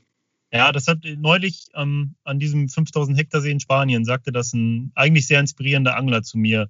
Der sagte, zwei Dinge, die sehr schlau sind, sich aber gegenseitig ausschließen. Leider. Und das ist genau das Ding. Er sagte, ähm, da ging es um den großen Ausnahmefisch, der da in dem See möglich ist. Also ein Fisch des Lebens ist da theoretisch möglich an diesem riesigen See, aber ähm, das ist halt einfach ein riesiger See. Und ähm, er sagte, du musst es hoffen, dass es passiert und daran glauben, aber ja. du darfst es nie erwarten.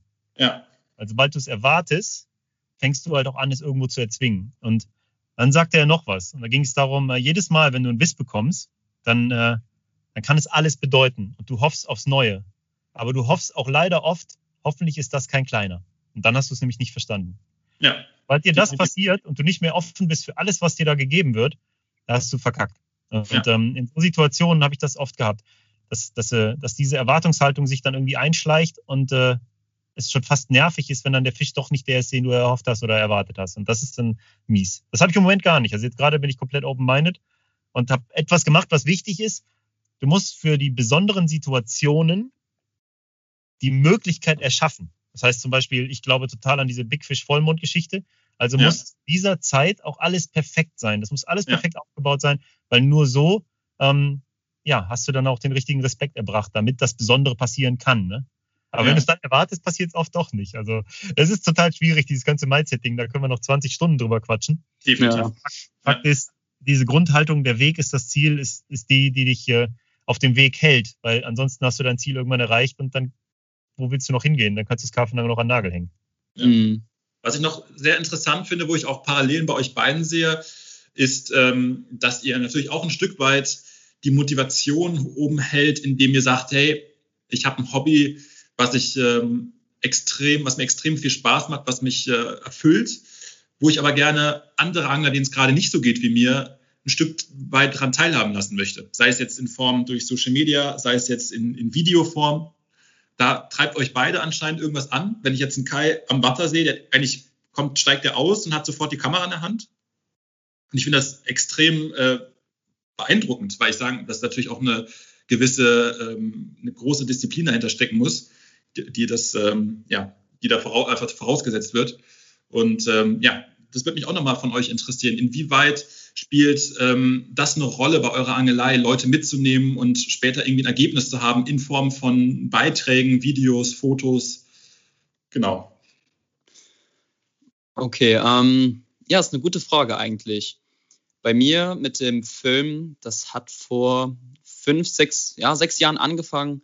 Da habe ich wirklich die ersten Videos gemacht und am Anfang war es halt etwas Neues für mich. Ich wollte das ausprobieren. Das war dann auch wie beim Angeln. Man hat sich da eine Kamera gekauft, hat versucht oder zu verstehen, wie das Ganze funktioniert, YouTube-Videos angeschaut, welche SD-Karte, welches Mikrofon und welche Perspektiven. Und da war es nicht unbedingt jetzt das Angeln im Fokus, sondern wirklich das Videografische. Wie filme ich die Sachen? Wie sieht es wirklich gut aus? Und das hat mir da Spaß bereitet. Im Nachhinein dann zu Hause die Ergebnisse zu sehen, entweder ein Foto, wirklich ein geiles Foto oder geile Videoaufnahmen. Das war so das Ziel damals. Mittlerweile hat sich das Ganze natürlich schon fast automatisiert bei mir. Ich gehe raus aus dem Auto, wie du sagst, sagtest, ich nehme die Kamera und film sofort. Und mir macht das mittlerweile wirklich Spaß. Ich habe einfach meinen Spaß dran, das Ganze zu dokumentieren. Und wenn ich dann wie zum Beispiel jetzt zwei Wochen dann nach unserer Reise zu Hause bin, am Laptop noch die ganzen Videos habe. Ich habe das Ganze festgehalten, die Momente, die Freude, die Höhen und Tiefen. Und das finde ich halt auch wieder inspirierend, dann im Nachhinein das ganze Videomaterial und Fotos zu haben und immer wieder anschauen zu können. Und das Endprodukt bei mir meistens ist halt so ein Video dann von 15 Minuten, das auf YouTube ist. Aber ich habe auch eigene Videos, die nicht rauskommen, die behalte ich einfach für mich. Das ist für mich so ein Souvenir von der ganzen Reise, was in acht oder zehn Minuten komprimiert ist und vor allem für die ganzen Höhen und Tiefen drin sind. Das ist wirklich für mich so das, das Glück halt bei diesem Film oder wieso, ich, wieso es mich so inspiriert, weil ich wirklich ein Endprodukt habe und alles festgehalten habe, was ich so auf meinem Abenteuer erleben konnte. Hm. Erinnerungen schaffen auch ein Stück weit, ne? Ja, genau so. Mhm. Wie ist das bei dir, Christopher? Ja, es gibt im Grunde ja nichts Schöneres, als Menschen zu inspirieren mit dem, was du wirklich liebst. Ne? Ja, und ähm, ja. es gibt so, eine, so, eine, so einen Satz, der besagt, ähm, lehre, was du lernen willst und lebe, was du lehrst. Ja. Und gerade was diese Social Media Arbeit und diese Videoarbeit angeht, ähm, weiten wir das aus. Ist, da ist vielleicht auch wieder dieses journalistische Gen drin. Es ist doch oft so im Leben, dass du an irgendwelchen Punkten nicht weiterkommst, weil du gar nicht weißt, dass du weiter willst. Aber es ist viel mehr möglich. Menschen schöpfen ihr Potenzial ja sehr, sehr selten wirklich aus. Ähm, in so vielen verschiedenen Lebenslagen. Und beim Karpfenangeln habe ich ein paar Schritte gemacht, wo ich echt bemerkt habe, das hat alles verändert. Das waren für mich so krasse Learnings. Ähm, das kannst du den anderen nicht vorenthalten. Und die laufen alle blind durch die Welt. Ich bin auch blind durch die Welt gelaufen. Und das habe ich in der Vergangenheit so oft erlebt. Und nach wie vor sind die allermeisten Menschen, denen ich begegne am Wasser, so lieb und so herzlich und so erfolgreich sie auch oft sein mögen, im Grunde blind. Weil sie nach wie vor viele Dinge einfach grundsätzlich falsch machen. Und ich auch wahrscheinlich ziemlich oft, nach wie vor. Das ist ein ständiges Lernen. Und äh, für mich ist es einfach unheimlich wichtig, das, was ich selber lerne, weiterzugeben. Und ähm, das habe ich in Schriftform, also in diesen Büchern gemacht, weil ich im Schreiben auch total aufgehe. Da komme ich genauso in diesen Flow, wie ich auch, ähm, wenn ich gut angel, komme ich auch in so einen Flow, wo ich die totale Genugtuung empfinde und es einfach fließt. Dann kann ich schreiben, da, da fließen die Seiten nur so dahin. Es kommt alles von alleine. Und was dieses Social Media Ding angeht, ja, natürlich ist es auch wunderschön, wenn du für das, was du machst, Anerkennung bekommst. Das, ähm, das abzustreiten wäre Schwachsinn. Aber es ist halt auch so, dass du, dass du die Leute da an dem teilhaben kannst, was du wirklich liebst. Ne? Und das durch, durch eine, eine Bildqualität und durch, durch gewisse, ähm, eine gewisse Art und Weise, das zu transportieren, was du auch erlebst. Und das ist mir ja. wichtig, nicht nur die entsprechenden Bilder abzuliefern, die mich flashen würden, sondern eben halt auch das aufzuschreiben, was in dem Moment irgendwie bewegt hat. Sei ja. es jetzt beim besonderen Fang auch einen gewissen Text dazu zu bringen, ähm, der das in den Kontext bringt und dem Ganzen halt dann irgendwie ja, der die Leute dann auch so verstehen lässt, was ich in dem Moment empfunden habe und wie krass das für mich gewesen sein muss. Und das kommt selbstverständlich bei jedem nicht an, weil viele ähm, geben vielleicht ein Like drauf, ohne den Text gelesen zu haben. Aber ähm, genügend Leute lesen das und das äh, sorgt dafür, dass ich mich so in der Angelwelt positioniere, wie ich das mache. Ja. Das, das bietet mir eine Möglichkeit, da eben auch authentischer zu sein. Jetzt darf ich auch nicht vorenthalten, dass Instagram mittlerweile auch ähm, eine Geldeinnahmequelle für mich ist, weil ich das ja auch beruflich alles mache. Ähm, das kommt bei mir natürlich noch dazu. Dadurch habe ich mehr Zeit und mehr Motivation, das zu machen, als, als vielleicht andere, die das rein nebenbei machen. Aber ähm, das hilft mir letztlich ja nur dabei, das zu transportieren, weil ich damit transportieren möchte. Ne? Definitiv. Verstehe ich sehr mhm. gut. Ich glaube, dass du da auch äh, eine Insel von, von äh, nur ausgewählten Inseln bist, die das wirklich so umsetzen können, weil äh, viele Leute einfach nur irgendwie sich ein bisschen darstellen möchten. Also für viele ist es natürlich eine reine Darstellungsform. Und das finde ich ein bisschen schade, wenn man da ein bisschen abstumpft. Dementsprechend äh, finde ich es umso cooler, wenn man da versucht, den Leuten irgendwie was mitzugeben, einen Mehrwert zu schaffen und ähm, ja, vor allem auch irgendwie authentisch zu sein, ein Stück weit. Ne? Mhm. Ja, klar. Ich glaube, dieser Aspekt ist wirklich, der Christopher gerade genannt hat. Den habe ich vorhin nicht genannt, aber er zählt auch für mich. Also einerseits ist das Videografische für mich selbsterfüllend, aber auf der anderen Seite ist es halt auch diese Inspiration, die man rausgibt an die Zuschauer. Das ist auch ein Teil, wenn wir dann so auf Abenteuer gehen, du und ich, David, oder ganz allgemein, dass man das Ganze festhält und Leute, die das noch nicht gemacht haben, dass sie wirklich so einen Eindruck davon bekommen, wie sowas aussehen kann, wie man sich vorbereiten kann und was da rauskommen kann. Und hier muss ich auch sagen, das waren damals noch, als ich jünger war und halt noch kein Auto hatte, hatte ich halt diese Videos von auf YouTube. Ich hatte auch Christophers Bücher gelesen. Da waren auch so viel inspirative Sachen mit dabei. Ich habe mich wirklich daran festgehalten. Das war für mich so etwas, schau, so kann es aussehen, so ist da Kassien, so ist der Orient, so sind diese Gewässer, so sehen die aus und das kannst du hier erleben. Und das war für mich auch so eine Inspiration, so ein Ansporn, wo ich wirklich dann war, das will ich auch erleben.